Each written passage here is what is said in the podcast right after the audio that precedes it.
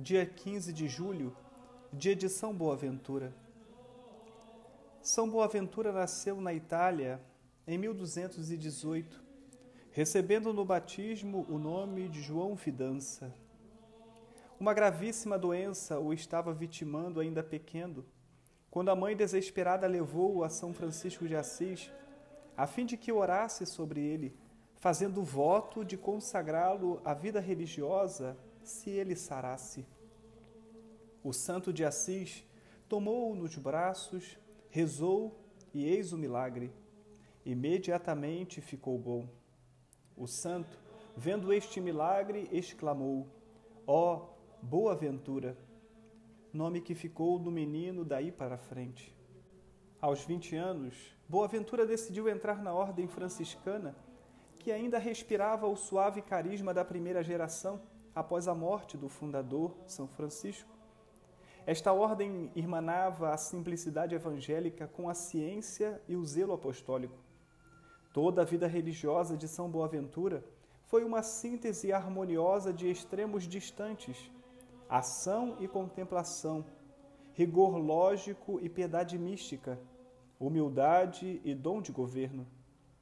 Enviado a Paris para os estudos superiores, teve como mestre o célebre Alexandre de Ales, que admirava em Boaventura, junto com a inteligência aberta, a candura da alma, a inocência de vida, não hesitando em dizer: parece que o pecado original nele não achou lugar. A mortificação dos sentidos, unida à oração, era o grande meio para conservar a inocência interior. Ordenado sacerdote, teve o dom da eloquência, o ardor da fé, que o tornaram extremamente comunicativo, penetrando com sua palavra no íntimo dos corações. Não tendo ainda 30 anos, foi nomeado professor de teologia na Universidade de Sorbonne, em Paris, o maior centro cultural do tempo, onde, contemporaneamente ao nosso santo, brilhavam como luzeiros os mestres Santo Alberto Magno, e Santo Tomás de Aquino. O século XIII foi o momento da síntese medieval, elevando a fórmula de perfeição às tentativas e lutas dos séculos precedentes. O estilo gótico, o regime municipal, as ordens mendicantes e nas universidades as sumas teológicas, espécie de enciclopédias do saber. São Boaventura, com Santo Alberto e São Tomás de Aquino, formavam a tríade perfeita desta síntese cultural eclesiástica. Seus escritos perfazem onze volumes. São obras clássicas de mística, de espiritualidade franciscana, comentários bíblicos, preleções teológicas, poesias, hinos sacros, inclusive a vida do patriarca São Francisco. Nota pessoal de sua espiritualidade é o Cristo, centro da criação. Na linha de São Bernardo, que nutria amor ardente à humanidade de Cristo, a obra teológica de Boaventura contribuiu para fundamentar esta corrente mística, que constitui uma das características da piedade cristã durante a Idade Média. É chamado por isso o doutor seráfico. O itinerário da alma para Deus é sua obra-prima de literatura mística. Aos 36 anos, Boaventura foi eleito ministro-geral da Ordem Franciscana, isto é, o segundo sucessor de São Francisco, ordem que já contava com milhares de membros. Por 18 anos, Boaventura percorreu toda a Europa a fim de visitar os religiosos e coordenar as atividades da ordem. Consolidou a organização da ordem, fomentou um tipo de vida franciscana acessível a todos. Por isso, foi respeitado até pelos mais extremados rigoristas do seu tempo. Soube conduzir com rara prudência as experiências e intuições espirituais de São Francisco. Ao completar 52 anos, o Papa o quis perto de si, nomeando-o cardeal e bispo de Albano, mas ficou pouco mais de um ano no novo cargo pastoral, pois, extremado pelas fadigas das viagens e dos trabalhos, Veio a falecer durante o Concílio de Lyon, na França, no dia 14 de julho de 1274.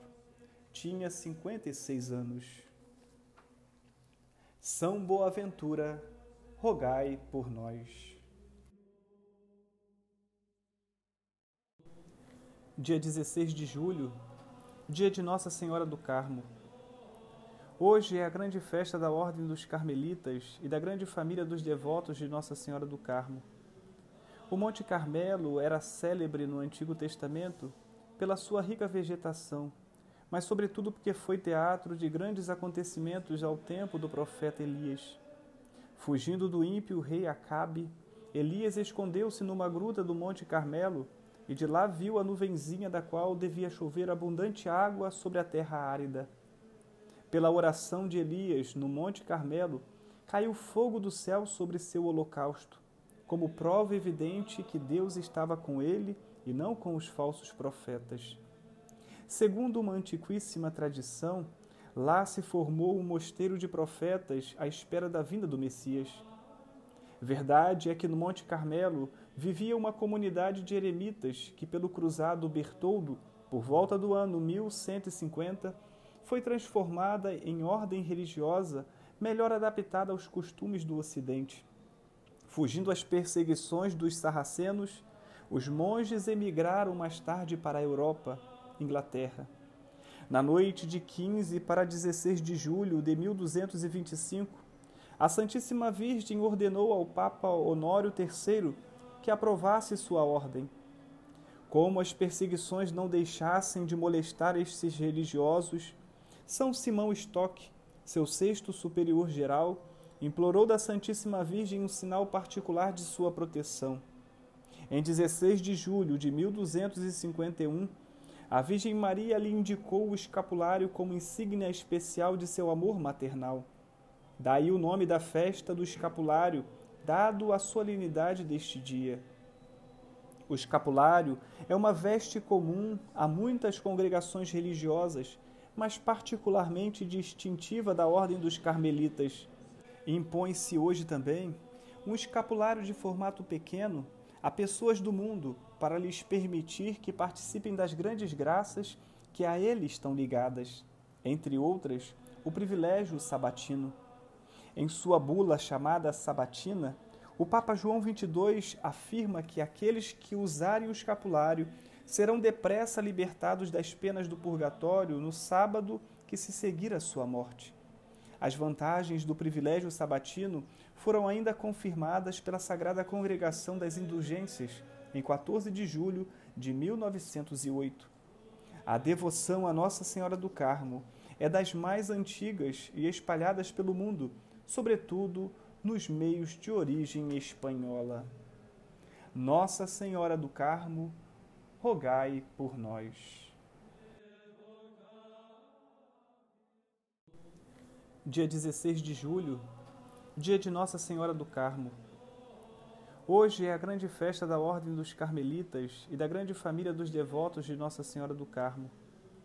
O Monte Carmelo era célebre no Antigo Testamento pela sua rica vegetação, mas sobretudo porque foi teatro de grandes acontecimentos ao tempo do profeta Elias. Fugindo do ímpio rei Acabe, Elias escondeu-se numa gruta do Monte Carmelo e de lá viu a nuvenzinha da qual devia chover abundante água sobre a terra árida. Pela oração de Elias no Monte Carmelo, caiu fogo do céu sobre seu holocausto, como prova evidente que Deus estava com ele e não com os falsos profetas. Segundo uma antiquíssima tradição, lá se formou um mosteiro de profetas à espera da vinda do Messias. Verdade é que no Monte Carmelo vivia uma comunidade de eremitas que, pelo cruzado Bertoldo, por volta do ano 1150, foi transformada em ordem religiosa melhor adaptada aos costumes do Ocidente. Fugindo às perseguições dos sarracenos, os monges emigraram mais tarde para a Europa, Inglaterra. Na noite de 15 para 16 de julho de 1225, a Santíssima Virgem ordenou ao Papa Honório III que aprovasse sua ordem. Como as perseguições não deixassem de molestar estes religiosos, são Simão Stock, seu sexto superior geral, implorou da Santíssima Virgem um sinal particular de sua proteção. Em 16 de julho de 1251, a Virgem Maria lhe indicou o escapulário como insígnia especial de seu amor maternal. Daí o nome da festa do escapulário, dado à solenidade deste dia. O escapulário é uma veste comum a muitas congregações religiosas, mas particularmente distintiva da ordem dos carmelitas. Impõe-se hoje também um escapulário de formato pequeno a pessoas do mundo para lhes permitir que participem das grandes graças que a ele estão ligadas, entre outras, o privilégio sabatino. Em sua bula chamada Sabatina, o Papa João XXII afirma que aqueles que usarem o escapulário serão depressa libertados das penas do purgatório no sábado que se seguir a sua morte. As vantagens do privilégio sabatino foram ainda confirmadas pela Sagrada Congregação das Indulgências em 14 de julho de 1908. A devoção a Nossa Senhora do Carmo é das mais antigas e espalhadas pelo mundo, sobretudo nos meios de origem espanhola. Nossa Senhora do Carmo, rogai por nós. Dia 16 de julho, dia de Nossa Senhora do Carmo. Hoje é a grande festa da Ordem dos Carmelitas e da grande família dos devotos de Nossa Senhora do Carmo. O Monte Carmelo era célebre no Antigo Testamento pela sua rica vegetação, mas sobretudo porque foi teatro de grandes acontecimentos ao tempo do profeta Elias. Fugindo do ímpio rei Acabe, Elias escondeu-se numa gruta do Monte Carmelo e de lá viu a nuvenzinha da qual devia chover abundante água sobre a terra árida. Pela oração de Elias no Monte Carmelo, caiu fogo do céu sobre seu holocausto, como prova evidente que Deus estava com ele e não com os falsos profetas. Segundo uma antiquíssima tradição, lá se formou um mosteiro de profetas à espera da vinda do Messias. Verdade é que no Monte Carmelo vivia uma comunidade de eremitas que, pelo cruzado Bertoldo, por volta do ano 1150, foi transformada em ordem religiosa melhor adaptada aos costumes do Ocidente. Fugindo às perseguições dos sarracenos, os monges emigraram mais tarde para a Europa, Inglaterra. Na noite de 15 para 16 de julho de 1225, a Santíssima Virgem ordenou ao Papa Honório III que aprovasse sua ordem.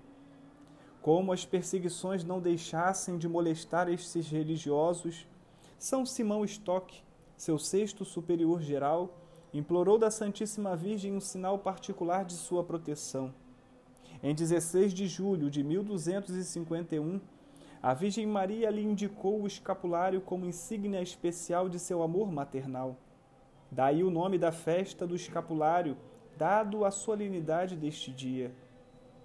O escapulário é uma veste comum a muitas congregações religiosas, mas particularmente distintiva da ordem dos carmelitas.